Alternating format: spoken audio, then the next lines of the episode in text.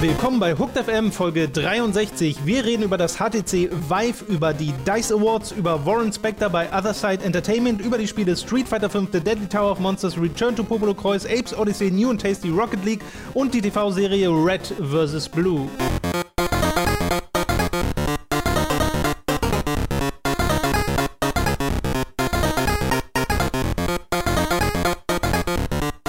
Robin, wie geht's dir? Ich hab- Äh, ein bisschen, ein bisschen müde. Ich wollte gerade sagen, ich habe gehört, du bist um, wann, um drei bist du heute Ja, aufgewacht. irgendwo, ich hab's nicht so genau im Kopf, es war irgendwas zwischen zwei und drei. Ja, Ähm, kann man schon mal machen. Ja, ich war halt Wir um meinen nicht nachmittags. nee, nee, ich meine nachts, weil ich war halt um 8 Uhr abends im Bett. Das war auch so gar nicht, ich war, ich bin nicht irgendwie später da ins Bett gegangen davor oder früher Ja. aufgewacht. Ich bin ganz normal um 11 Uhr oder so aufgewacht am Sonntag, aber um 8 Uhr abends habe ich mir dann gedacht, boah, bin ich gerade kacke müde. Dann habe ich mich einfach, ohne nochmal eine Sekunde drüber nachzudenken, einfach hingelegt. Und dann habe ich schon geschlafen und dann war es plötzlich 3 Uhr und ich sagte, oh, ja, das ist ja äh, guten Tag, äh, äh, gute Nacht, Tag-Nacht-Rhythmus. Äh, war schön mit dir die Woche, die ich, die, die ich dich hatte. naja, aber äh, bist trotzdem bereit für einen Podcast. Naja, So, so as ready as I ever was. Genau. Bevor wir anfangen, äh, würde ich nochmal gerne unsere, unser Affiliate-Programm bei audible.de erwähnen. Über audible.de slash hooked könnt ihr euch dort nämlich einen kostenlosen Probemonat holen und bekommt dann quasi ein äh, Hörbuch umsonst. Mhm. Und das könnt ihr dann auch behalten, selbst wenn ihr euch entscheidet, den Probemonat nicht zu verlängern. Ihr habt dann einfach dieses eine Hörbuch. Äh, Und da hätte ich auch direkt eine Empfehlung, weil ich die letzten Wochen etwas gehört habe, Mhm. nämlich Simplifying Street Fighter von Gutex. Das ist ein ähm, Gotenks, der Dragon Ball Charakter. nicht Gotenks, der hat der Gutex. Cat, aber Gotenks würde sich auch auskennen. Das würde auch irgendwie sehr passen zu so Online-Namen äh, von Gutex. Das ist ein, Dark ein Gotenks ein XXX. Street Fighter Pro Gamer, der unter anderem auch auf Cross Counter TV äh, Videos macht, wo er zusammen mit Mike Ross, einem anderen äh, Pro Street Fighter spielt. Bisher immer Street Fighter 4 gespielt, jetzt spielen sie Street Fighter 5 und dieses Hörbuch, das es auch als ganz normales Buch gibt, aber es gibt es eben auch als Hörbuch, das ist so eine Art Vorbereitung auf Street Fighter 5 gewesen, die sich an wirklich Anfänger richtet. Das heißt, wenn ihr, selbst wenn ihr noch gar keine Erfahrung habt mit äh, Street Fighter und einfach nur dort jetzt reinkommen wollt, dann erklärt euch das ganz viele Basics und hat auch so ein, ich glaube, das geht 80 Minuten oder so, so eine Live-Begleitung, dass du in Street Fighter 4 trainierst für Street Fighter 5. Das heißt, ihr müsst nicht mal unbedingt euch jetzt das neue und immer noch teure Street Fighter 5 holen, um damit ein bisschen Street Fighter zu lernen, sondern er erklärt es euch alles anhand von Street Fighter 4. Jetzt frage ich mich anhand dessen, dass ich ein extremer Kack-Noob bin in diesem Spiel. Äh, I'm a certified Kack-Noob. ähm, wie lernt man das denn mit dem Audiobuch? Weil braucht man da nicht.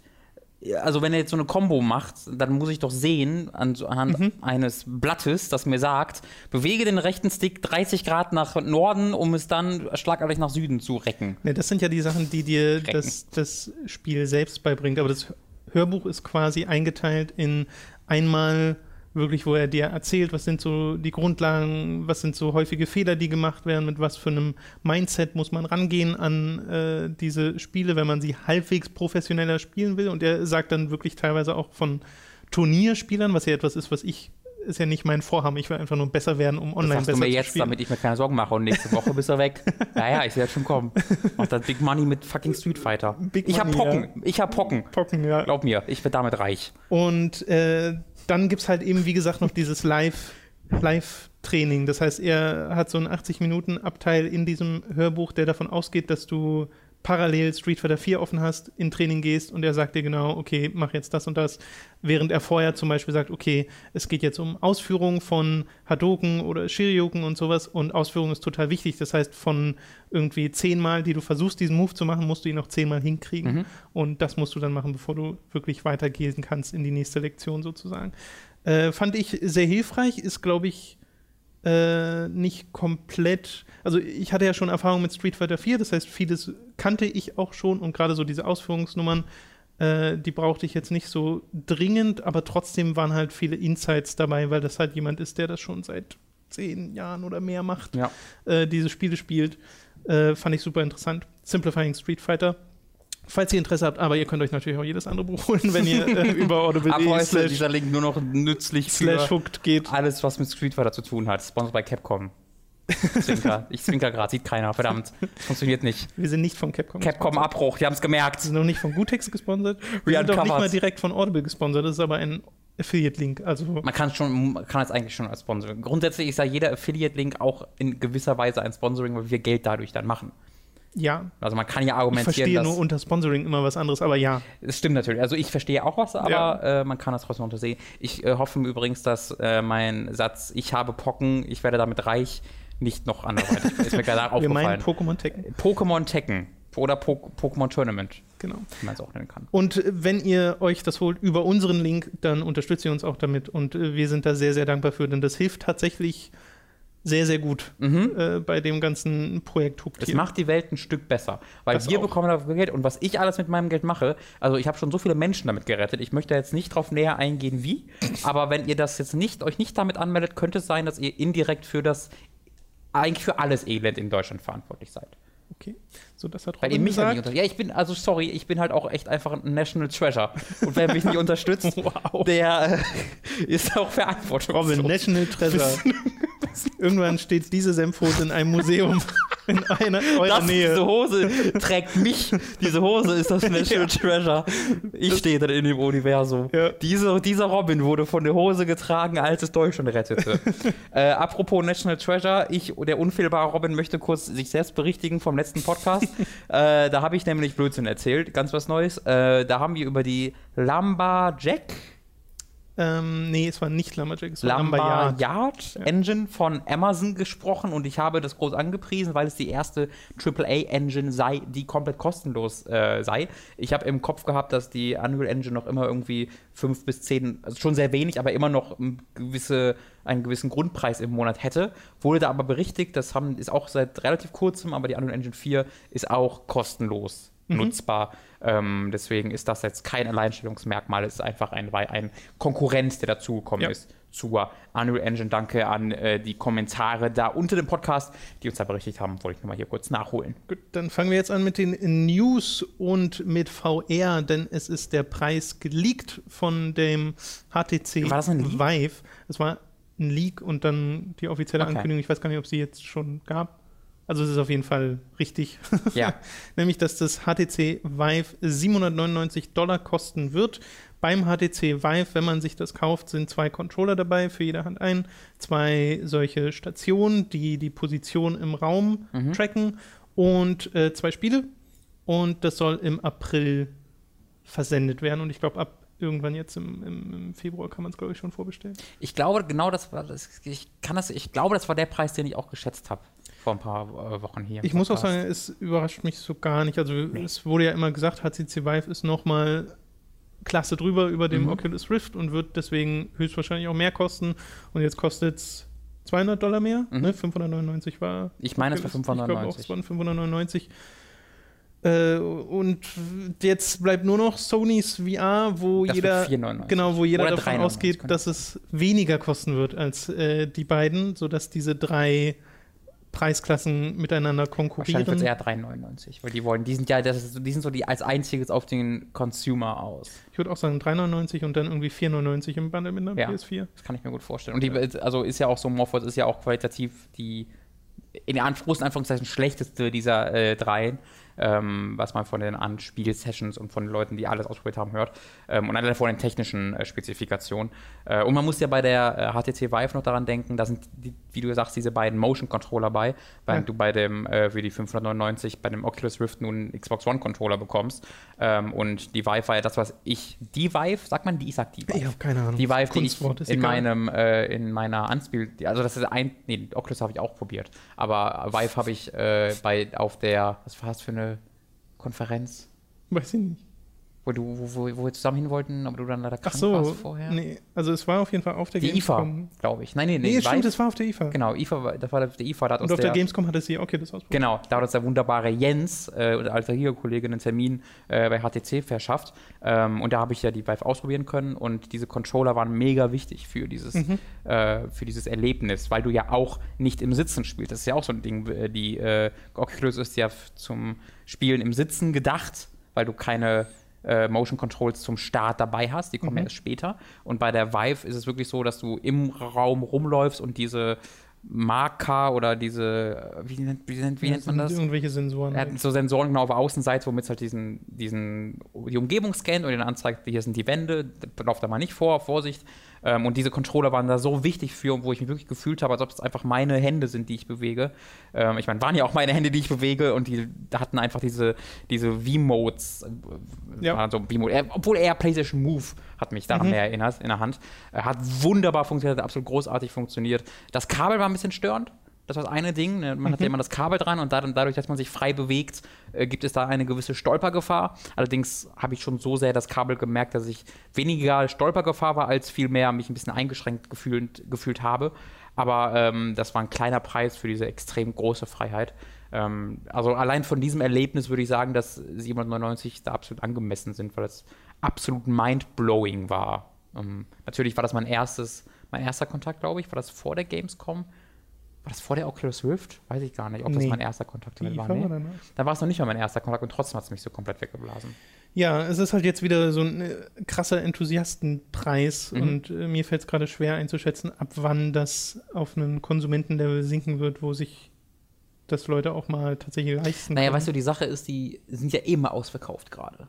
Ja, also die- also jetzt ist genau ist sowieso das Kontingent so niedrig, dass sie es ruhig teuer Genau. machen können, weil jeder kommt eh nicht ran. Ich glaube, es dauert ein Jahr, bis sich das ändert. Mindestens, würde ich sagen. Und in diesem Jahr wird dann schon die nächste Generation wahrscheinlich Ja. da sein.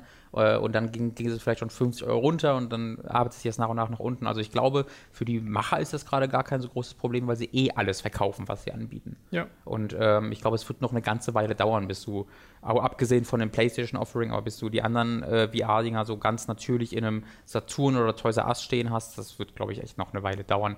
Finde ich auch absolut in Ordnung, weil so können sich halt die Enthusiasten so ein bisschen an den Anfangsstadien abarbeiten und den, die Fehler ausmerzen. Und wenn es dann in die Läden kommt, äh, ist es dann schon eine, eine ganze Ecke perfektionierter. Ähm, ist vielleicht, ist, vielleicht, ist vielleicht ein Grund zur Sorge bezüglich des Project Morpheus. Also das denke ich mir tatsächlich, das PlayStation VR, ähm, dass das halt einfach das äh, qualitativ am weitesten unten angesiedelste ist, aber auch das, was die meisten Leute selbst benutzen werden. Ja. Du, dass das halt für VR äh, ein bisschen abträglich sein könnte. Aber muss ich auch sagen, PlayStation VR ist das Einzige, was ich noch nicht ausprobiert habe. Deswegen weiß ich auch nicht, ob das wirklich in irgendeiner Art und Weise schlecht oder minder qualitativ bemerkbar ist für Leute, die jetzt nicht alles drei ausprobiert haben. Ja. Also vielleicht ist es auch so großartig, dass, das, dass es sich dann gar nicht kümmert. Kann alles sein. Ich bin sehr gespannt. Freue mich, wenn ich mir 2025 mein erstes eigenes VR-Ding kaufen werden kann. So wird es wahrscheinlich aussehen, ja. Ich zähle noch wie immer noch immer auf Bose Park. Ja. Die DICE Awards äh, waren in der vergangenen Woche und da gab es ein paar interessante, zum einen Awardverteilungen, zum anderen aber auch so, ja, schon News. Ähm, zum Beispiel, dass, was ich sehr schön finde, Satoru Iwata im Nachhinein den Lifetime Achievement Award bekommen hat, äh, dass Hideo Kojima in die Hall of Yay. Fame der Academy of Interactive Arts and Sciences Ich gebe gerade eine Standing wurde. Ovation. Ich will aber nicht aufstehen. Also im Bild, im Kopf gebe ich gerade eine Standing Ovation Ja, ja. auch. Äh, genau, das waren auch überall die Newszeilen. Niemand konnte diese Standing Ovation stoppen oder kein Anwalt Mhm. konnte diese Standing Ovation stoppen. Da hat man, genau. hat man sowas Ich gelesen. bin auch absolut Team Bart. Bei ihm. Team Bart, ja. ja. absolut. Hashtag Team Bart. Hashtag Team Bart, sehr gut. Und es gab einen Talk mit Hideo Kojima und Guillermo del Toro, moderiert von Geoff Keighley, weil wem auch sonst. es gibt nur diesen einen Typen, Ja. der äh, Sachen moderiert in, im amerikanischen Business. Und das war nochmal sehr interessant und ich würde auch empfehlen, jeder, der so ein bisschen Interesse hat, sich das anzuschauen, weil es auch einfach sehr, ja, schon fast ein bisschen drollig ist, Okay, wie Guillermo del. Toro äh, da über sich und Kojima redet Ja. und wie sie Karaoke singen und sowas. Oh, what? Äh, ja, ja. Excuse me. Weil er, er äh, redet halt davon, dass in Mexiko die gleichen Animes gesendet wurden wie in Japan, Ja. nur halt dann halt auf Spanisch Ja. und dass äh, Del Toro und äh, Kojima im Endeffekt die gleichen Serien damals geguckt haben und dann Karaoke, Karaoke singen zu den. Anime-Intros, nur er halt auf Warum war Japanisch das keine Überschrift? und Kojima auf Japanisch. Können wir diesen Podcast kurz, kurz unterbrechen? Das fand ich sehr drollig.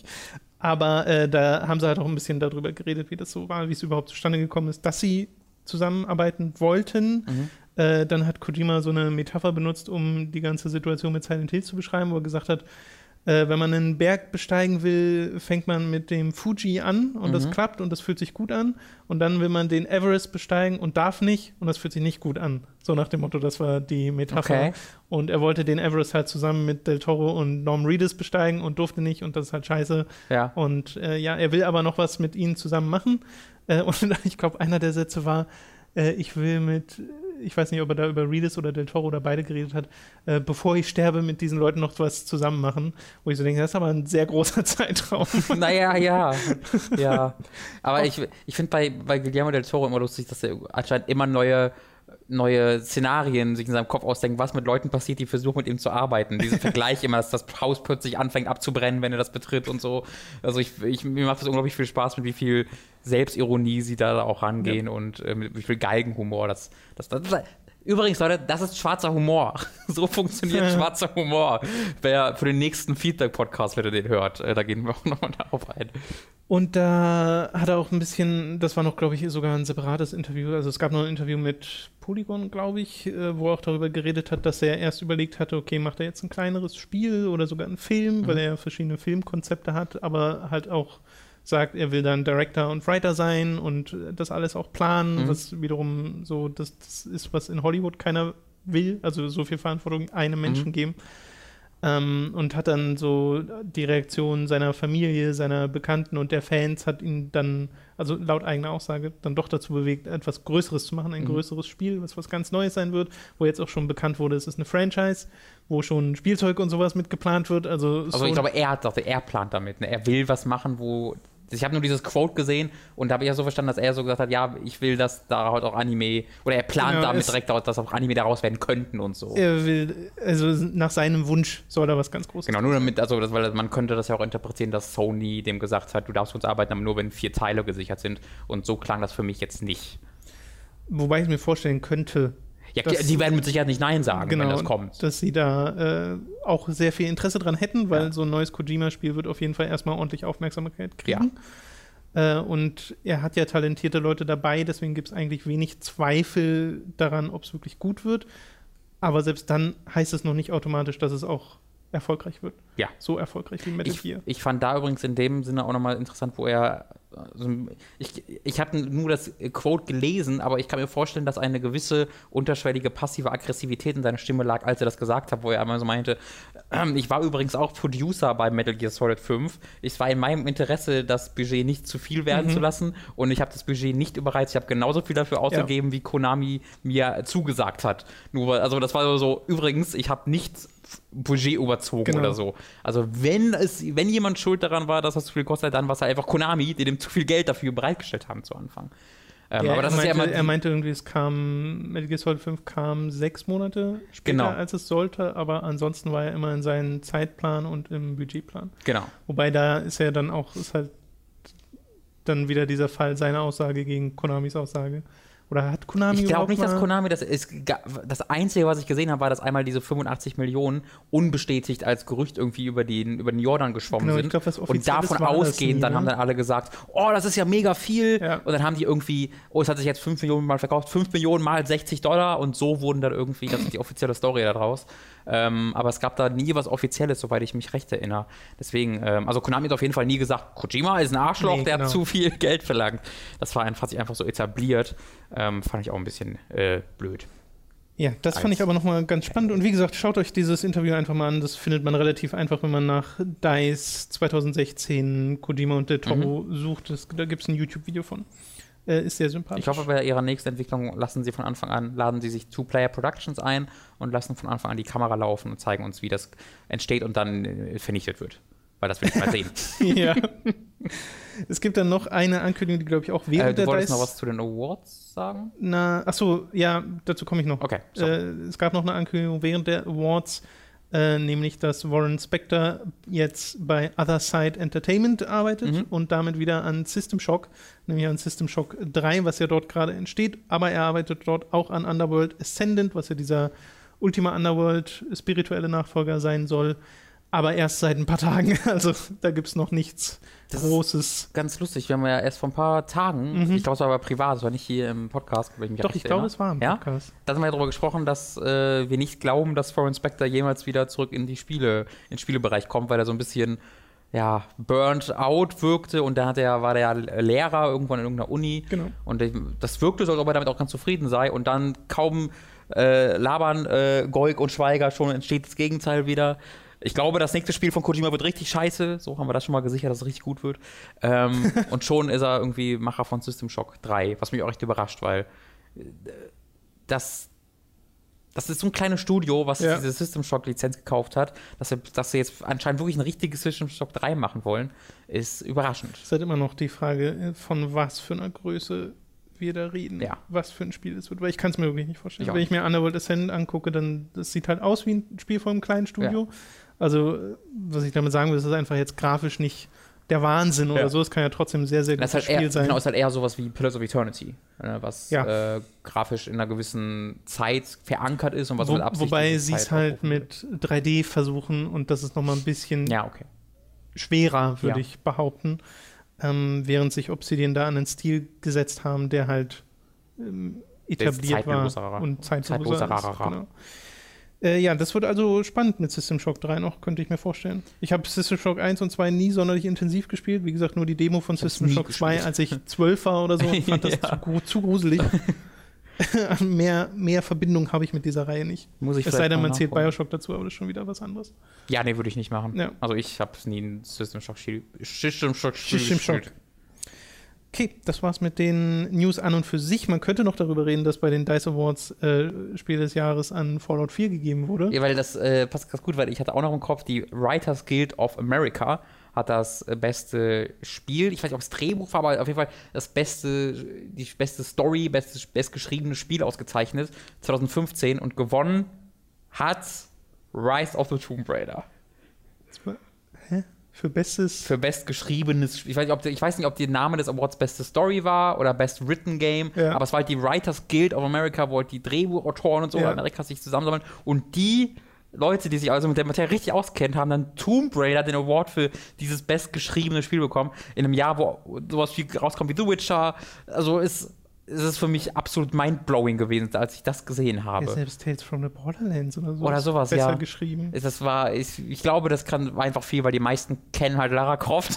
Ja, das, wahrscheinlich. das war jetzt halt keine. Naja, oder halt dieses äh, so ein bisschen Statement, ne? Starker weiblicher Ja, ja, Charakter. das sehe ich ja auch immer wieder, wie, wie krass der Hauptcharakter sei und Lara und toll, starke Ja. Frau. Aber Leute, ja, finde ich ja auch cool, aber diese Charaktere sind so scheiße aus dem, aus dem Tomb Raider Reboot. Wobei dann, Mann, wenn oh man Mann. nach dem Statement rausgeht, könnte man auch wieder Tales from the Borderlands nehmen, Ja. weil Fiona ein so viel interessanterer Ja. Charakter ist. Ja, oder es- und auch Sascha und jeder Ja, andere Charakter, ja. der da auftaucht. Ähm, ja, aber auch bei Fallout 4 äh, fand, ich auch, fand ich auch wahnsinnig interessant, weil ich glaube, das unterstützt so ein bisschen meine These, glaube ich, aus dem äh, Jahresabschluss-Podcast, den wir hatten, dass ich glaube, dass man als Entwickler so viel Einblick in die Entwicklung eines Videospiels bekommt, dass man das, was Bioshock macht, sehr viel mehr Bioshock. Entschuldigung, dass man das, was äh? Fallout macht, sehr Fallout? viel mehr wertschätzen zu, wei wertschätzen, zu wertschätzen weiß. So, das ist, was ich sagen wollte. Aber äh, das, also dazu muss man sagen, die DICE Awards werden von Entwicklern Mhm. vergeben. Ähm, und da hat halt Fallout 4 gewonnen. Ich kann das trotzdem nicht so ganz nachvollziehen. Also ja, mag ja sein, dass das immer noch eine, eine Leistung ist, dieses Spiel zu machen mit einem Team in der Größe, äh, die halt Bethesda hat. Trotzdem haben sie einen Publisher dahinter und so viel Geld, dass für meiner Meinung nach immer noch problemlos möglich wäre, ein deutlich besseres Spiel zu machen, das nicht unbedingt größer ist oder komplexer, aber auf jeden Fall fertiger als das, was äh, Fallout 4 war. Und äh, für mich ist halt in fast jedem Aspekt The Witcher 3 das so viel bessere Spiel, dass ich da, also da habe ich so gar kein Verständnis für. Ja. Und diese Diskussion in einer Stunde Länge könnt ihr euch im Jahresabschluss, Ja. deswegen gehe ich da jetzt nicht darauf ein, weil die hatten wir halt schon diese Diskussion. Ähm, man, man muss ja auch sagen, ich bin ja selbst kein Fallout 4-Fan. Ich Nee. bin- nehme da einfach so ein bisschen die Rolle des, von Devil's Advocate ein. Ähm, wie gesagt, da haben wir im, im Jahresabschluss-Podcast sehr ausführlich darüber gesprochen, ähm, warum Fallout 4 nun so sein muss, wie es ist, oder vielleicht auch nicht sein muss, wie es ist. Alles einfach nur Spekulation. Aber finde ich, ist ein interessa- interessantes Thema auf jeden Fall, darüber zu reden. Äh, der Todd Howard hat doch auch irgendeinen Award bekommen, glaube ich. Ist das so? DICE, ich glaube schon. Das weiß ich nicht. Ja, vielleicht gibt er auch einfach coole Partys. Vielleicht macht einfach Bethesda coole Partys und dann haben die gesagt, wir wollen eingeladen werden. Der ist auf jeden Fall immer sehr cool drauf, wenn er irgendwie interviewt wird oder so. Der Todd Howard ist auch so jemand, der nicht, also der ist auch sehr, sehr äh, fuckfreudig. Damit meine ich, dass er nicht gerne fuckt, Was? sondern dass er sehr gerne fuck sagt. Ach so. Ja. Fuckfreudig. Fuckfreudig. Das ist sehr leicht missverständlich, Ja, ja, dieser Begriff. hat schon oft, hat mir schon oft Probleme gemacht, auch privat, wenn ich mich so vorgestellt habe. Hallo, hallo Vanessa, ich bin sehr fuckfreudig. Warum Ja, rennst, wo gehst du hin, Vanessa? Fuck, siehst du?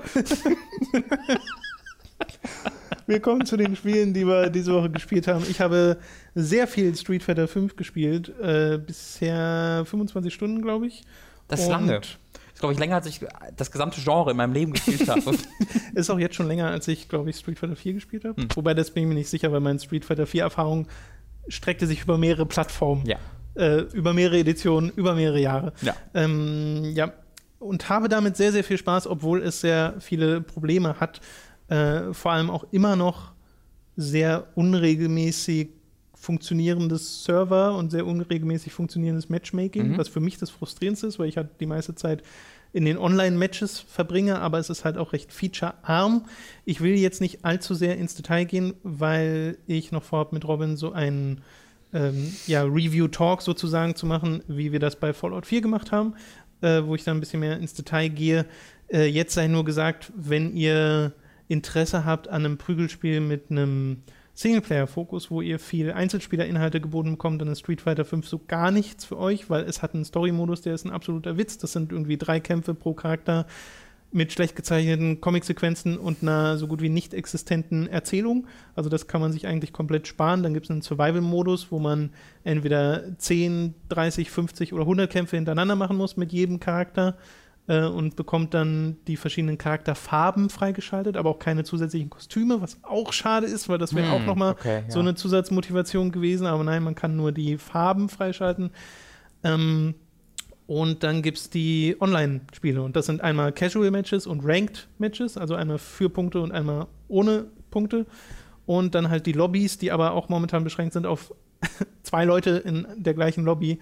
Das kommt dann im März, glaube ich, ein Update, wo das äh, wo irgendwie bis zu acht Leute in die Lobby können. Also es sind einfach ganz viele Features nicht drin, wo man sich fragt, was ist, warum? Ja. Warum fehlen diese grundlegenden Features? Weil selbst bei solchen Sachen wie zum Beispiel mehr als zwei Leute in der Lobby zu haben, ist das jetzt so ein großer Programmieraufwand? Hm. Ich weiß es nicht. Also da stehen sehr viele Fragezeichen dahinter. Haben- Deswegen gibt es sehr viele Gegenargumente für Street Fighter 5.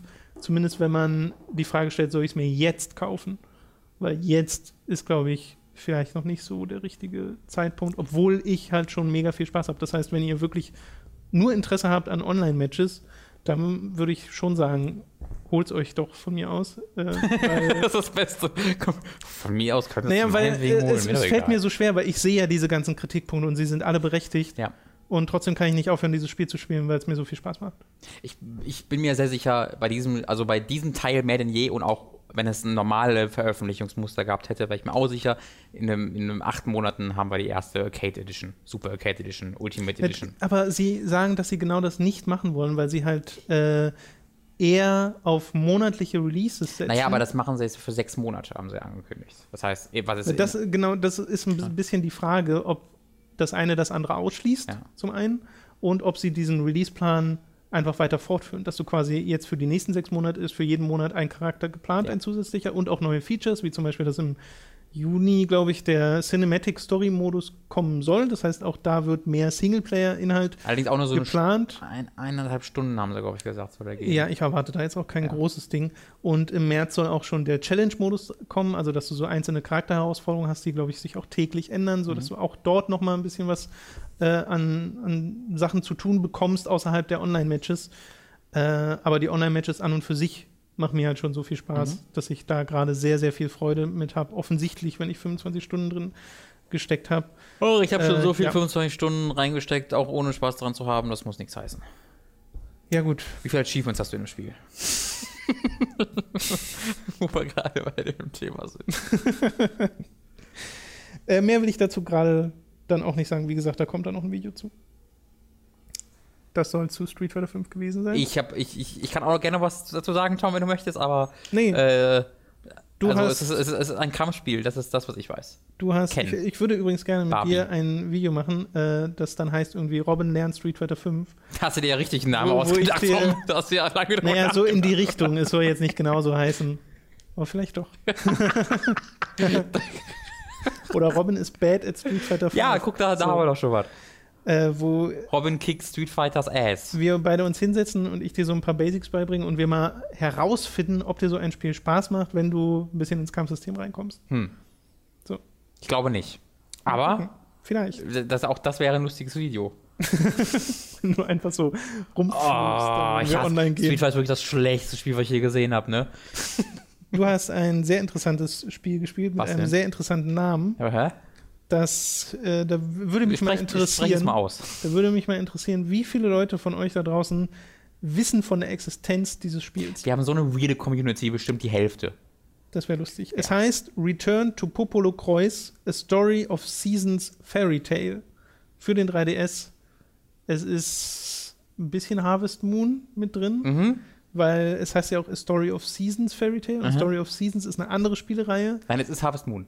Die, naja, ja, aber eine andere Spielereihe als jetzt. Also Return to Popolo Kreuz ist ja irgendwie ein Spin-off dieser Genau, wir haben, wir haben noch nicht erwähnt, dass Popular Cro- Cross, Kreuz. Croix auch eine eigene Reihe ist. Ja, Muss man auch erwähnen. Okay, soll ich Genau. mal kurz bei Null anfangen, um das versuchen zu erklären? Oder mach du mal. Popolo Kreuz ist ein Hallo, ja. Manga, Wie hast du mich genannt? Okay. der wiederum schon mehrere Videospiele Fünf PlayStation 1 Spiele, Genau. glaube ich. hatte. Sind die hierzulande erschienen? Ich weiß Keine nicht. Ahnung. Genau.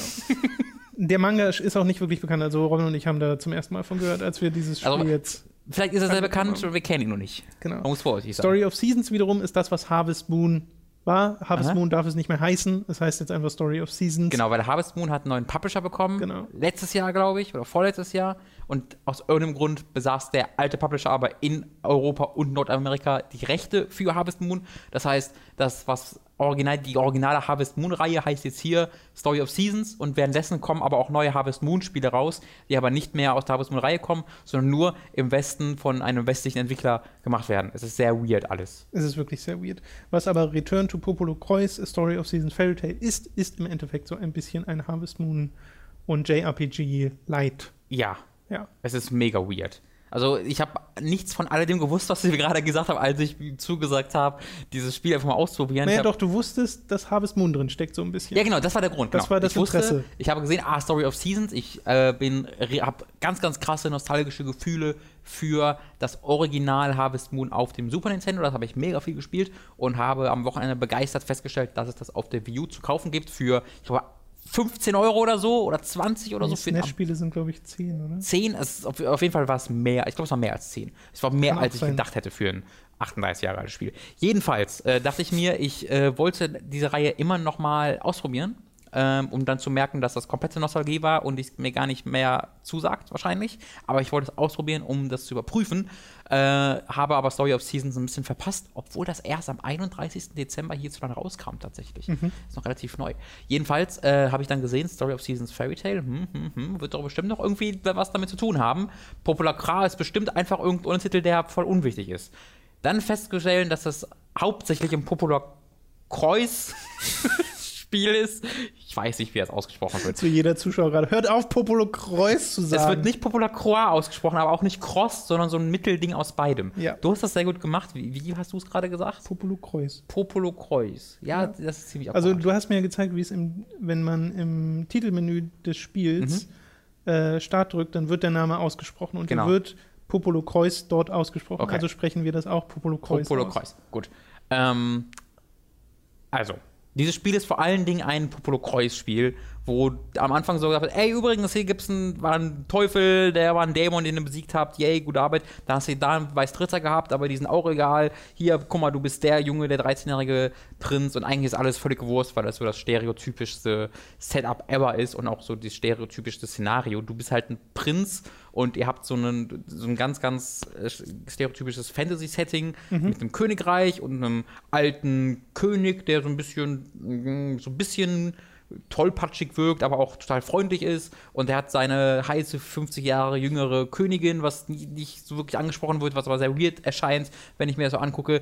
Äh, und dann gibt es so einen Hofmagier und einen etwas, äh, äh, so, so, einen- so einen Chancellor, der so ein bisschen dein Kindermädchen ist, der immer so rumrennt. Oh nein, Prinz, ist, der ist dahin gelaufen, da soll er gar nicht hin. Oh, ich muss gucken, dass er am Bankett erscheint und das ist alles so ein Nee, mir bisschen. fallen gerade lauter Disney-Vergleiche ein. Ja, das, das klingt wie äh, im Wesentlichen der Charakter von Sasu aus König der Löwen. Ja, stimmt. Und der König klingt wie der Sultan aus Aladdin. Ja, stimmt. Voll stimmt. Vielleicht habe ich daher diese, diese Charaktere, äh, diese Stereotype im Kopf. Ja. Kann gut sein. Auf jeden Fall kam mir das alles sehr bekannt vor. Und dann hast du noch eine Hexe und diese Hexe hat irgendwie so, ich weiß nicht, ob das die, die Tochter von Hexe ist oder einfach so ein Lehrling von Hexe. Jedenfalls spielst du den Prinzen, den 13-Jährigen, und die, äh, du bist halt so verliebt in das, in die Tochter oder das Schülerin oder die Entführte, was weiß ich, von Hexe äh, und ihr äh, sch- schämt sich immer so ein bisschen, seid schüchtern und ach, voll süß. Und dann kommt eine Magierin aus einem fernen Land nach Popolokreuz und sagt, oh, pass auf, mein fernes Land wird überfallen von den schwarzen Biestern. Ja, die heißen wirklich Black Beasts, haben sich wahnsinnig was einfallen lassen. Äh, aber, und ich bin mir sicher, die kommen auch bald nach Popolokreuz. Hier, ich will, will euch sagen, wie ihr das verhindern könnt. Dann sagt der König, boah, danke. Und diese Frau ist mega in schwarz und lila eingekleidet und sagt immer am Ende des Satzes, he, he, he, sodass du sofort siehst, Jungs, die ist böse. äh, und dann nach einer Stunde kommt dann raus, ey, die ist böse äh, und teleportiert dich in ihr Heimatland. Äh, Weil, also du, du wirst freiwillig in das Heimatland teleportiert, damit du da halt aufräumen kannst, weil du Ja. der krasse Prinz bist und du hast das voll drauf und du sollst halt in diesem Heimatland lernen, wie man gegen diese Biester ähm, angehen kann, bevor die in dein Land kommen. So, und dann wirst du wegteleportiert und dann kommt raus, ah, die Frau dich nur wegteleportiert, damit du nicht in deren Plan eingreifen kannst, weil ansonsten alle unfähig sind in Popolokreuz. Äh, und dann bist du in einem anderen Land und musst quasi den Weg finden, aus diesem Land zu entkommen, zurück in dein Land und währenddessen rettest du dann natürlich auch dieses andere Land, weil dieses andere Land wurde schon komplett invadiert von diesen Black Beasts und von dieser Königin, Frau, die diese Black Beasts kontrolliert. Ähm, und wie dieses äh, Land äh, vor allen Dingen äh, zerstört wurde, ist natürlich, indem die ganzen Farmen zerstört wurden. Oh nein! äh, und diese Farmen wurden zerstört, indem sich Black Beasts in die Felder eingegraben haben und die F Bauernhoffeen, die diese Felder äh, begutachten, sind jetzt in den Feldern gefangen und die teleportieren dich dann in die Felder rein, du wirst geschrumpft und dann ist das Feld so. ein Dungeon und dann musst du durch dieses Dungeon durchlaufen, was immer gleich aussieht und dann am Ende dieses Dungeon einen Black Beast töten und dann ist das Feld befreit und dann kannst du da Rüben säen, aber das ist eigentlich völlig egal. Muss man sagen, die Idee klingt irgendwie total cool, dass das Feld befallen wird und du wirst geschrumpft Ja. auf, auf Ameisengröße oder sowas. Ja, es ist cool. Es ist okay, ist eine gute, ist, ist es, ja, meinetwegen. Im Spiel ist es alles ein bisschen bla, muss ich Ja, sagen. naja, also Weil klar das kann ja sein, aber klingt an und für sich auf dem Papier wie eine nette Idee, um einen Twist ins Harvest Moon Setting das zu stimmt, das, bringen. das stimmt. Also, sie haben sich Mühe gegeben, irgendwie, wie zum Teufel können wir jetzt Harvest Moon mit Popolor Kreuz kreuzen. Die Sache ist halt, diese, dann hast du diese Felder halt befreit. Ähm, das hat dann kaum Auswirkungen auf die Hauptstory halt, weil du rennst dann halt durch die Gegend und befreist dieses Land und die Story passiert und diese Felder, die zu bestatten und dann Rüben da zu, jä so sä zu säen, hast du nicht gesehen, das hat ist im Grunde komplett separat von der Hauptstory. Das heißt, das wirkt wirklich sehr wie dran gepappt, wie ein Popolo Cross Spiel, Okay. das aber irgendwie noch eine Lizenz da dran gepackt bekommen sollte, damit es sich noch besser verkauft und deswegen hat es dann irgendwie Harvest Moon bekommen, obwohl das nicht so wirklich hundertprozentig Und reingepasst hat. das grundlegende Spiel ist aus ISO-Perspektive durch drollige 3D-Landschaften rennen und dann rundenbasierte Kämpfe? Oder? Genau, es ist äh, sehr, sehr runtergedampftes JRPG. Ähm, du hast halt die, äh, diese Rundenkämpfe, spielen sich ein bisschen anders als klassische äh, JRPGs, weil du die steuern kannst wirklich. Also du sagst, wählst nicht einfach nur Kommandos aus, sondern du ähm, hast so ein bisschen so XCOM-mäßig, kannst du immer eine gewisse Weite herumlaufen. Aber im Grunde läuft es einfach nur so, dass du dann dran bist und dann rennst du zum Gegner, dann drückst du dann A und dann machst du ihn halt tot. Ähm, und das sieht alles sehr, sehr unspektakulär aus. Also das ist grafisch ähm, sehr lahm. Ist natürlich schon, es ist schön bunt, das muss man sagen, aber allein technisch ist das alles ziemlich, ziemlich lahm. Und im Endeffekt hat es mich jetzt nie an irgendeiner Stelle wirklich aufgeregt, weil es schlecht war, sondern es hat mich einfach sehr gelangweilt. Weil das, ich glaube, du, ich glaube, wenn du A im Manga drin bist, ähm, ist das ziemlich cool für dich, weil das äh, ist, wird, wurde lokalisiert von jemandem, der früher Fansubs vom Anime Echt? gemacht hat, ja, was cool. echt toll ist. ähm, deswegen ist es sehr, sehr akkurat halt übersetzt. Ja. Äh, und es ist ein schönes, ein beruhigendes Spiel. Das heißt, falls du einfach was, wirklich was willst, was in keinster Weise dich irgendwie anstrengt oder in irgendeiner Art und Weise überrascht und wo du einfach dich so ein bisschen einwickeln drin willst und so wohlfühlen willst, ist das, glaube ich, das perfekte Spiel, weil es ja unschuldig ist. Ähm, aber für mich war es dann einfach zu berechenbar. Ähm, und dann nicht, nicht genug Harvest Moon. Ähm, weil ich habe mir wirklich Okay. erhofft, dass es so ein Harvest Moon in einem anderen Universum ist, aber es ist dann vor allen Dingen sehr, sehr simples JRPG mit Harvest Moon so dran gepappt. Ja, total interessant, dass dieses Spiel überhaupt bei uns erscheint. Das finde ich auch sehr weird. Äh, ich kann mir vorstellen, dass dieses äh, Story of Seasons und diese ganzen Harvest Moon Spiele, die ja dann doch noch halbwegs regelmäßig kommen, auch so Sachen wie Rune Factory in den Mhm. letzten Jahren äh, auf der Wii, diese, die kommen ja immer wieder raus. Du siehst ja immer wieder die Spiele in den Läden stehen, die so Farm-Leute Mhm. als Cover haben oder halt so diese, diese freundlichen Natur-Anime-Bilder und sowas. Äh, das scheint sich ja irgendwie zu verkaufen. Das- und das ist, glaube ich, eher die Basis dafür, dass das hier rauskommt, als weniger dieses Popolo Auf jeden Fall. Also Story of Seasons war tatsächlich das am besten, am besten sich am besten verkaufte Spiel der ganzen Reihe. Okay. Oder zumindest am schnellsten Okay. hat sich das verkauft, ähm, was ich auch sehr überraschend fand. Äh, ja, aber ansonsten, ich, ich habe dadurch jetzt eher Bock bekommen, mir mal Story of Seasons genauer anzugucken. Ähm, um da vielleicht, weil das jetzt gerade rauskommt, ist, ich werde mal gucken, ob ich da vielleicht sogar noch einen Code bekomme. Mhm. Ich, obwohl, ich muss mal gucken, vielleicht wurde das von Nintendo gepublished. Hm, weiß ja nicht, muss ich mal nachschauen. Ähm, ansonsten kaufe ich mir das vielleicht einfach mal. Und ich werde mir Harvest Moon mal kaufen auf der Wii U, auch wenn ich ein bisschen traurig bin, dass es das nicht auf dem 3DS gibt, weil Nintendo, warum? Ja, das ist gerade sowieso ein bisschen komisch mit dem, ähm, mit der Virtual Console, weil es gibt DS-Spiele, Mhm. Original DS-Spiele auf der Wii U, aber nicht auf dem 3DS Of course. In der Virtual Console. Und da frage ich mich wirklich, warum? Why, ja, ja. Warum? Es ist wirklich seltsam. Es ist aber diese, dieses Warum, diese Art von Warum, die frage ich bei Nintendo so das ist oft. das, es ist das Nintendo, warum? Ja, es ist wirklich das Nintendo Warum, weil Also, man, ja. man sieht diese Sachen und denkt sich, warum kann ich das jetzt nicht auf der anderen Plattform spielen? Naja. Aber ich bin, ich bin froh, dass ich mir das so angeguckt habe, einfach um diese Neugier, äh, diese Neugierde mal äh, es ist- befriedigt zu haben. Eine Kuriosität. Und ich glaube, es wird nicht sehr viele Leute geben, die in Deutschland darüber berichten werden, weil was zum Teufel. Return to Popular Kreuz, a Fairy Tale, a Story of Seasons Fairy Tale. Aber mich würde echt interessieren, falls es Fans von euch gibt von Popolo Kreuz und ihr uns eventuell sogar sagen könnt, was Popolo Kreuz so toll macht. Ja. Und wieso man eventuell dann sogar mehr Interesse hätte an diesem äh, Spiel. Ich meine, du sagst es ja schon mit dem Übersetzer und so, das finde ich total cool, Mhm. dass der da engagiert wurde.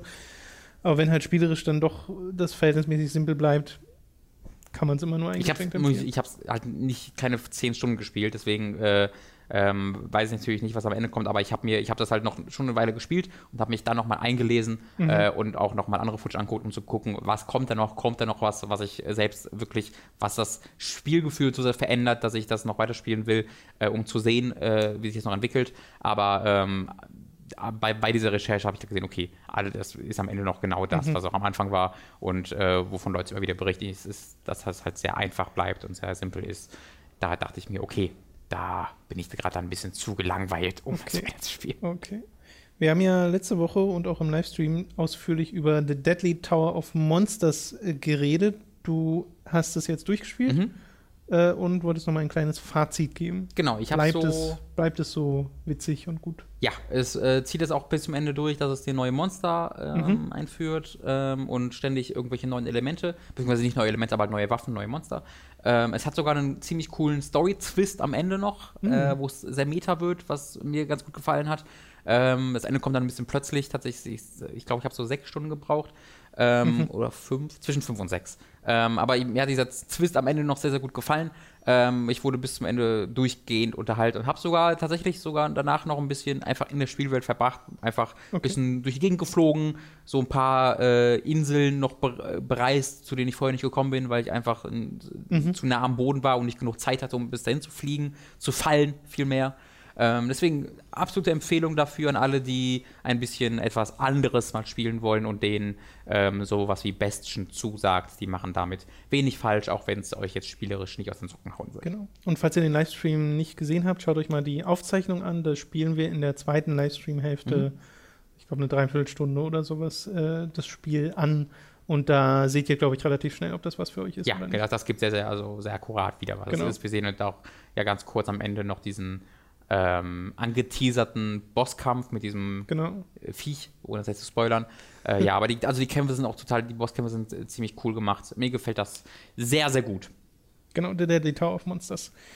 Dann hast du auf der Wii U den Port von Apes Odyssey New and Tasty versucht, muss man ja schon Mhm. fast sagen, weil äh, das ist wohl kein so guter Port. Ich hätte mich da gerne ein bisschen reinge, reingefuchst, weil ich bin ein großer Strangers Wrath-Fan ähm, und habe aber ansonsten kein Oddworld-Spiel weiter gespielt. Aber ich habe so sehr großes Interesse an dieser Welt, aber ähm, bin da noch nie so ganz eingestiegen. Und das wollte ich jetzt mal machen mit Apes Odyssey. Leider Gottes ist der Viewport echt nicht gut.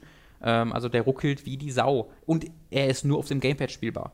Äh, das, der, der, der, Also Pro- nicht Pro-Controller. Nee, der, der geht einfach, also ich konnte ihn, ich konnte ihn nicht aktivieren.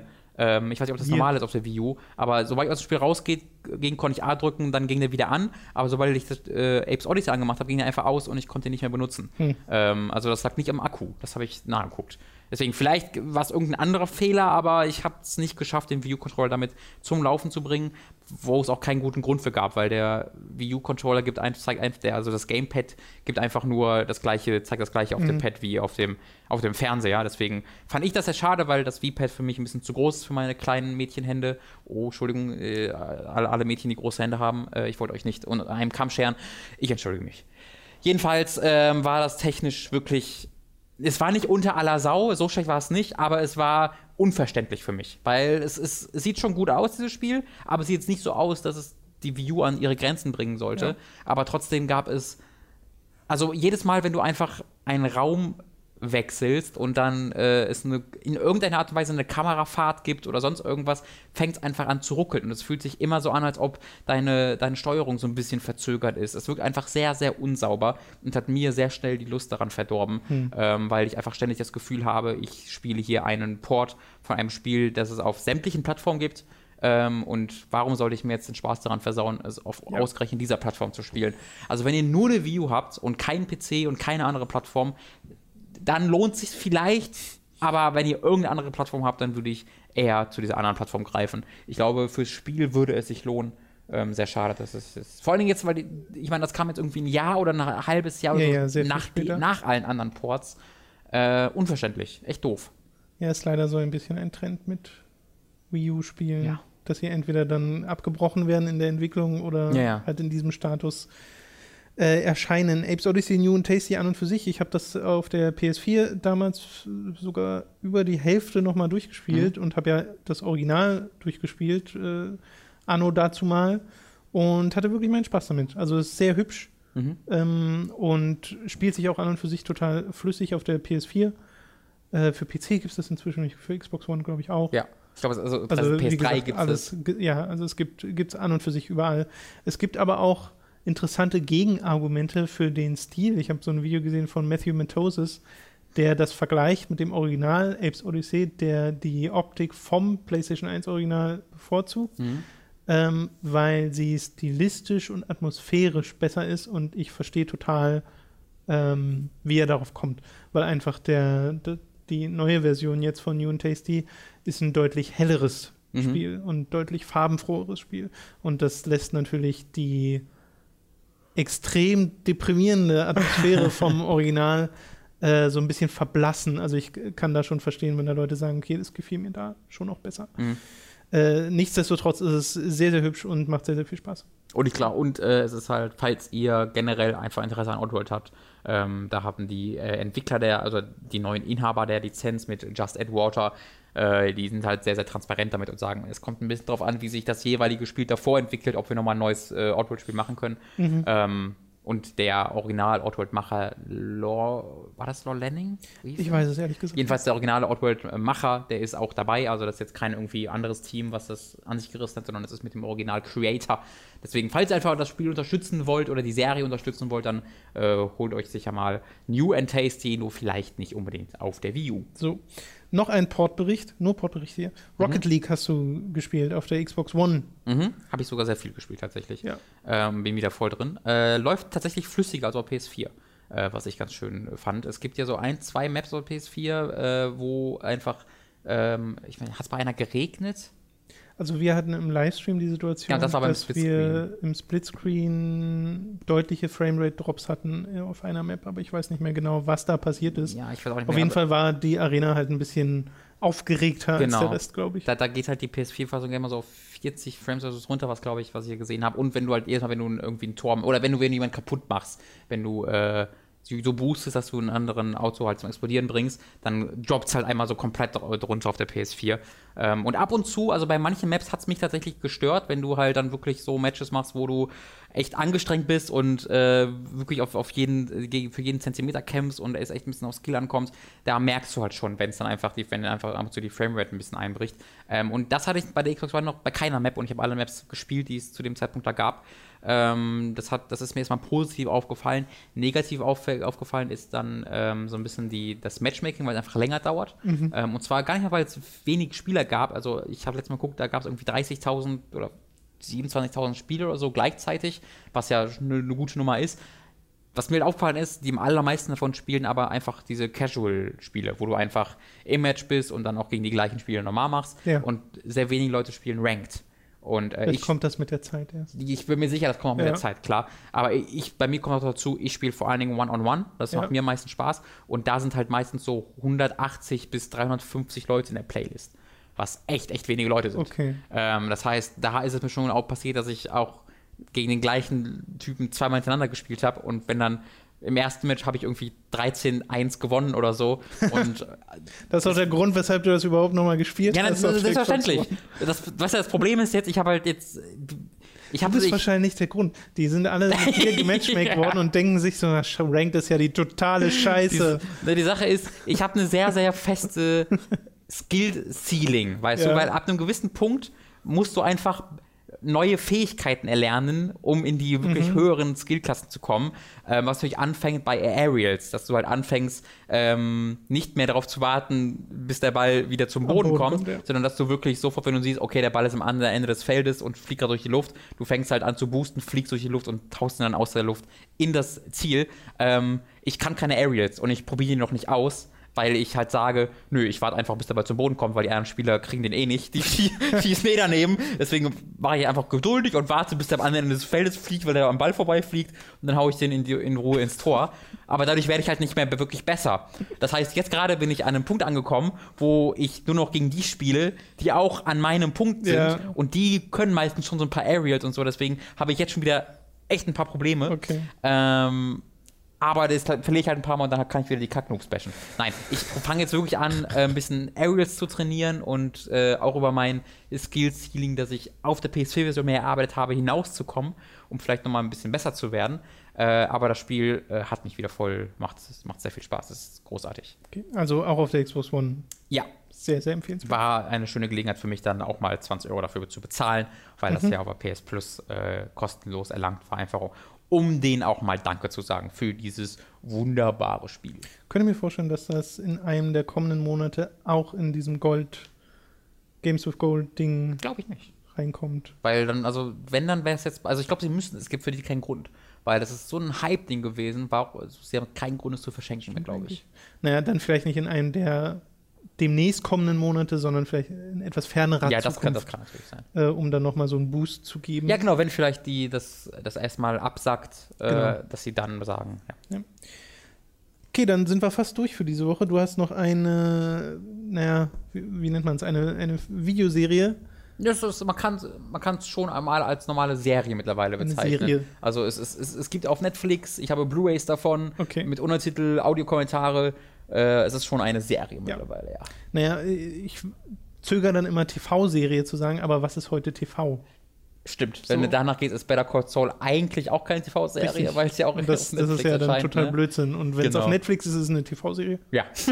dann, ist, dann ist auch Red vs. Blue Genau, eine TV-Serie, zu, dass wir hier, zu dem wir hier kommen. Äh, ich habe das, ist, ich glaube, schon mal hier drüber gesprochen, ähm, weil ich habe mir vor gar nicht. schon eine Weile her. Alt, ja, ich glaube, ich habe mir, vielleicht, ach, vielleicht war es auch noch zu Giga-Zeiten, ich bin mir nicht ganz sicher. Aber ich habe mir irgendwann letztes Jahr oder vorletztes Jahr, nee, ich glaube, es war ja vorletztes Jahr, mir äh, die Collection der ersten zehn Staffeln auf Blu-ray gekauft für irgendwie 80 Dollar oder so, was einfach auch für mich so ein, äh, einfach so ein, so, so ein Ding war, wo ich sagen wollte, okay, hier will ich dir mal Geld dafür geben, dass ich jetzt seit zehn Jahren oder noch längerer Zeit diese Serie verfolge und da äh, unzählige Stunden an Freude mit hatte. Und äh, zudem ist diese Blu-ray Collection sehr cool und sieht toll aus und hat viele Extras, deswegen habe ich mir die gekauft äh, und hatte sehr viel Freude damit und habe jetzt am Wochenende per Zufall entdeckt, dass im US-Netflix äh, alle 13 Staffeln erhältlich waren. Und zwar als einzelne Filme. Das heißt, diese Staffeln bestehen ja aus, also die ersten Staffeln bestehen aus, bestehen aus 5 bis 10 Minuten Folgen. Ich glaube, in den späteren Staffeln sind es dann eher so 10 bis 15 Minuten, aber kann ich auch nicht genau sagen. Und sie haben einfach jede Staffel zu einem Film zusammengepackt. Ähm, und das hatten sie nicht nur für Netflix, aber das hatten sie schon vorher mal gemacht ähm, und bietet sich auch in den späteren Staffeln wunderbar an. Ähm, und das ist einfach sehr viel komfortabler und hat auch Untertitel, wenn man die braucht und ist in HD. Deswegen dachte ich mir, wunderbar, holst du mal die letzten drei Staffeln nach, weil ich die nie gesehen habe. Um das mal kurz zu erklären, am Ende der zehnten Staffel war quasi ein Story Arc beendet worden. So die ersten fünf Staffeln sind ein Story Arc und dann von der sechsten bis zehnten Staffel ist es immer noch sehr auch eine Fortsetzung, aber man kann auch argumentieren dafür, dass das ein eigener Story Arc ist und der war dann beendet. Also gewisserweise so ein zehnjähriger Story Arc, der sein Ende gefunden hat, wo ich gesagt habe, okay, reicht mir jetzt erstmal mit Red vs. Red vs. Blue. Und das war jetzt irgendwie ein, zwei Jahre her, deswegen habe ich jetzt nochmal Bock drauf gehabt. Ist Nur auch ein anderer Director, anderer Writer. Ja, ja, okay. Ich wollte nur mal einen kleinen Refresher geben für Leute, die vielleicht sicher, was ist Red vs. Mhm. Ja, genau. Ein Halo Machinima immer noch, ne? Es hat, es ist der, genau, 2003 eines der ersten großen, großen Machinimas gewesen. Ähm, und ist so der, sind die, ist der Ursprung des heute gigantisch großen Unternehmens Rooster Teeth Ja. gewesen, die heute Filme machen, die Serien machen, die im TV, also die machen wirklich für TV-Show, für Shows, die haben jetzt ihren ersten Kinofilm in diesem Jahr, die machen alles und alles Mögliche, find, ist eines der beeindruckendsten Stories von so einer Firma, die ich kenne, weil auch immer noch, also die, die drei Leute, die halt damals die Red vs. Blue gemacht haben und zu Hause mit ihrer Xbox Halo 1 aufgenommen haben und die Charaktere eingesprochen haben, sind halt heute die Chefs dieser riesigen Firma. Äh, Und das alles fußt auf dem Erfolg von Red. Red vs. Blue, finde ich eine ganz tolle Geschichte. Ähm, und genau, und mit Staffel 11 haben sie halt, äh, hat der Bernie Burns, der äh, Chef von Rooster Teeth, äh, hat quasi das äh, Writing abgegeben und auch das Directing an äh, einen äh, anderen, ähm, ich habe da den Namen gerade, Miles, Miles ist mit Vornamen, Miles Luna heißt er, glaube ich, der auch schon länger an Red vs. Blue mitgearbeitet hat, aber jetzt halt der ja, der, der Showrunner, wenn man so will, ist. Ähm, und ich habe mir so gemacht, ah, weiß ich nicht, jetzt so nach zehn Jahren einem anderen das schreiben zu lassen, hm, weiß nicht, ob das so gut ist, aber es war eine wunderbare Entscheidung, weil man hat richtig gesehen, dass da ein Fan halt äh, selbst dann geschrieben hat, weil unglaublich viele Call, also die, die elfte Staffel hat mir mit Abstand am besten gefallen, weil es war so ein richtiges Callback zu den ersten fünf Staffeln. Ab der sechsten Staffel muss man sa- sagen, ähm, wurde es eine sehr große, sehr epische Geschichte, die ähm, auch sehr ernst wurde teilweise, die sehr viel CGI drin hatte. Das heißt, sie hatten ja den äh, Motion-Typen Monty, Monty Um Ach, der. oder ausgesprochen. Ja, ja. Den haben sie eingestellt. Äh, Der hatte vor, so Videos gemacht, Metroid gegen Dead or Alive oder so. äh, ne, Match, äh, nee, es Hat auch war einen Namen. Es war, also es war äh, Haloid, weil das war das große, genau. wo Master Chief gegen, beziehungsweise Master Chief als Frau gegen Samus Aran kämpft. Aber dann gibt es auch Dead Fantasy, was Dead äh, Fantasy, genau. Dead or Alive gegen Final Fantasy Charaktere sind. Okay, sowas. Und das waren immer die meistgeguckten Videos auf Game Trailers. genau. Ähm, und davon ausgehend hat halt Rooster Teeth den eingestellt und der hat halt die Animation für die Rooster, Red vs. Blue Serie gemacht. Der ist ja tragischerweise letztes Jahr gestorben, Monty Um, was extrem traurig war. Eine allergische Reaktion, mega, mega schlimm. Einfach so aus dem Leben gerissen. Ähm, äh, deswegen, ähm, vielleicht war das auch dann ein Mitgrund, dass dann diese äh, groß, krassen Animationen, die wirklich toll waren. Also die Kampf, die Kämpfe waren großartig animiert, aber es war natürlich immer schon so ein bisschen auch ein Cut. Ne? Du hattest diese Machinimas, die in Halo äh, aufgenommen wurden, wo alle Gespräche mit nach, nach vorne und hinten sich bewegenden Helmen äh, animiert wurden und dann gab es einen Cut und dann hattest du plötzlich diese richtig krass animierten, aber irgendwie auch nicht so wirklich großartig aussehenden 3D-Modelle. Äh, es war jarring, wie man sagen würde. Ähm, und das war, wurde komplett wieder entfernt aus der 11. Staffel. Es gab kein bisschen epische Geschichte. Es waren wieder nur diese zwei Teams aus der ersten Folge, die an, in einem Canyon saßen, gegenüberliegenden Basen und einfach nur nichts gemacht haben. Also es war eine komplette Staffel über nichts, wie die einfach diskutiert haben über nichts. Und ich habe sehr oft sehr laut gelacht, weil diese Diskussionen so dumm wieder waren und die Charaktere so blöd sind und es so viel Spaß macht, weil die Witze einfach großartig geschrieben sind. Ähm, aber diese elfte Staffel dient dann quasi als Setup für Staffel 12 und 13, wo dann ein neuer Plot aufgemacht wird, aber wieder ein sehr ernster, wo es um okay. Bürgerkrieg geht und dann wird halt Red, da werden halt diese Reds und die Blues in diesen Bürgerkrieg reingezogen und das sind halt die inkompetentesten Leute aller Zeiten, aber wegen den Geschehnissen aus den ersten zehn Staffeln sind sie so Kriegshelden geworden und alle denken, sie sind die krassesten Leute ever äh, und wollen die auf ihrer Seite haben und die stehen so ein bisschen daneben und wissen nicht, was sie machen sollen. Ähm, und in der zwölften Staffel war das dann noch ganz amüsant, weil der Fokus immer noch sehr auf Red vs. Blue, also auf diesen Teams waren, die so nicht so ganz wissen, was sie in diesem Konflikt machen sollen.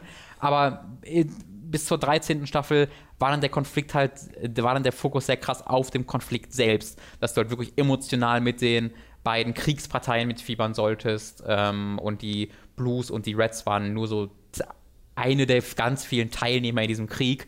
Äh, und immer wenn's, wenn der Fokus halt weg von dem Comedy geht und mehr zu den ernsten Storylines, hab, hat mir das Writing einfach nicht mehr zugesagt. Da wurde es sehr pathetisch und sehr vorausschaubar. Also die, haben, die hangeln sich halt sehr viel an bekannten Mustern entlang. Da gibt es dann den einen Charakter, der ein Feigling ist und immer von einem anderen Charakter niedergemacht wird und dann opfert der sich und wird damit dann doch zum Helden und gibt dann dem Rest die, den Mut zu sehen, ah, selbst der Typ, der vorher ein Feigling war, hat sich äh, geopfert, jetzt kommen wir auch wieder Mut gefasst und dann gibt es die große Ansprache und der, also es, ist, es arbeitet sich an sehr, sehr bekannten Mustern ab. Ähm, und das ist dann ein bisschen absehbar und ein bisschen schade. Und ich finde halt immer ein bisschen traurig, wenn diese tollen Charaktere, mit denen ich schon über zehn Jahre verbringe, dann in den Hintergrund rücken. Ähm, deswegen hat mir das dann nicht mehr so zugesagt. Trotzdem hat es aber noch genug Spaß gemacht, äh, dass ich es jetzt nicht bereut habe, diese mhm. drei Staffeln nochmal nachzuholen. Auch weil es jetzt keine mega lange Zeitaufwand ist. Also eine Staffel geht so zwei Stunden etwa ja. und guckt sich wunderbar in einem weg. Ähm, wenn ihr das nie geguckt habt und Netflix habt, dann äh, holt euch mal Access über, zu Netflix US und guckt euch einfach mal diese Staffeln an. es ist vielleicht ein bisschen weird, diese ersten Staffeln zu sehen, weil, wie gesagt, die wurden 2003 aufgenommen. Ähm, und sie haben den, zumindest das Bild mittlerweile auch neu aufgenommen. Ganz einfach, weil das halt damals in weiß ich nicht, 320 Mal irgendwas anderes aufgenommen yeah. wurde. Ähm, und sie haben es halt dann nochmal neu in, nicht in HD, aber zumindest halt nochmal in einer etwas besseren Fassung aufgenommen. Okay. Aber, der, aber der, das Audio ist immer noch von damals. Ja. Das heißt, das ist ein bisschen minderwertig und es ist halt so, die Charaktere haben noch ein bisschen andere Persönlichkeiten in den ersten paar Folgen, weil das halt einfach so ein, also von so Leuten, die einfach Kumpels waren, die einfach irgendwas mit Halo machen wollten. Aber es ist sehr das, sympathisch und es macht sehr viel Spaß. Es erinnert mich ein bisschen an, äh, wenn man, wenn ich jetzt äh, Yu-Gi-Oh! Abridged zum mhm. Beispiel gucke, wo ja, was ja auch so, eine, so ein Fanprodukt ist, ne? Ja. Wo, wo, halt so eine Verarsche von Yu-Gi-Oh! gemacht wurde, äh, mit dem Original-Anime, der dann neu geschnitten wurde und so. Und da hast du ja auch, wenn du da ganz am Anfang zurückgehst, denkst du auch, okay, mhm. es ist halt total äh, schlecht produziert an mhm. für sich. Ton ist nicht so gut, Sprecher ist noch nicht so gut, Bild sieht komisch aus. Und heute sind das so hochproduzierte Sachen in Zusammenarbeit mit Team Forster. Das ist. Stell dir vor, die, so ma stell dir vor, die malen noch ihren eigenen Anime dazu. Das wäre dann so das, die, die, die, die, diese Entwicklung, die Red Bull ja, ja, gemacht ja. hat. Es gibt tatsächlich einen äh, Anime, so ein, so ein 10 Minuten Anime oder Zeichentrick ist es eher, zu Red vs. Blue, weil mhm. tatsächlich geplant war, dass daraus ein Zeichentrick auf einer ich weiß nicht, auf welchem Kanal laufen sollte. Okay. Aber das hat dann aus irgendeinem Grund nicht geklappt. Aber auch das ist cool, dass es einfach, es gab halt diesen 10-Minuten-Ding dazu. Wird ja gerade eine ähnliche Story, ne, mit Team Forster, weil Echt, die ja? haben ja auch irgendwie ihr eigenes Büro und so Zeug. Also Ach, wegen dem Let's ja, und so, ne? Die machen das jetzt auch schon professioneller und ja. werden immer größer. Ja. Ja. Aber äh, ja, finde ich, finde ich, beides alles total schön, wenn man so sieht, wie so ein Ding nach und nach sich entwickelt. Und bei mir war es ja auch noch so, also mittlerweile bin ich ziemlich raus bei Rooster Teeth, ähm, einfach weil du ja auch dein Geschmack sich verändert mit der Zeit. Aber damals, ähm, auch als ging ja Achievement Hunter los, genau in der Zeit, wo halt dieser Achievement-Hype ja, ja. auch vonstatten war. Also wie viele richtige und einfach zeitlich perfekte Entscheidungen sie gemacht haben. Sie haben den YouTube-Kanal Let's Play. Der gehört ihnen.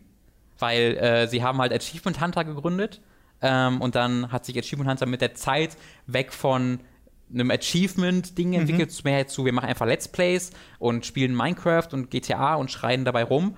Und der Jeff Ramsey, einer der Gründer und ersten Leute von äh, Red Bull Spoon, Gründer von Rooster Teeth, der hat sich gerade als Let's Plays losging, halt den YouTube-Kanal Let's, Let's Play, Play registriert und haben so fünf Jahre später halt angefangen, den zu befüttern unter dem Rooster Teeth-Ding. Deswegen, da sind so viele kluge Dinge passiert, die einfach dazu führten, dass diese Firma so groß wurde und trotzdem immer noch so sympathisch ist.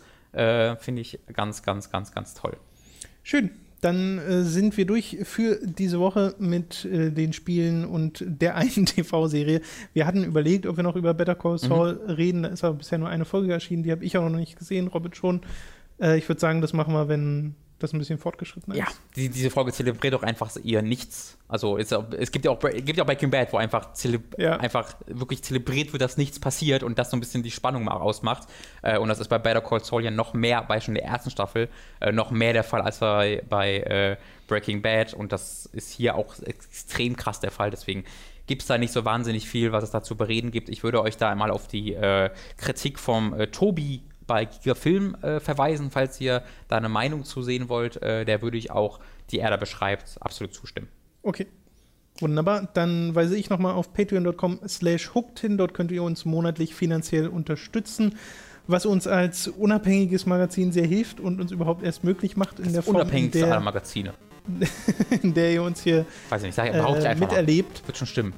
Und wie gesagt, äh, Affiliate-Links wie audible.de slash hooked oder unser Amazon-Link findet ihr alles in der Beschreibung oder auf der Support-Hooked-Seite auf unserer Website. Da könnt ihr uns unterstützen und wir sind euch da sehr dankbar für. Jetzt euch eine schöne Woche und bis zum nächsten Mal. Ich habe gerade ein bisschen schwindelig geredet. Das war nicht wörtlich, weil ein bisschen schwindelig mhm. gerade ist. Hast du noch nichts gegessen, Junge? Doch. Junge. Ich habe so, eine, hab so eine Laugenecke mit Schinken gegessen. Und einen Kaffee auch getrunken. Und, und, und, und. Tschüss.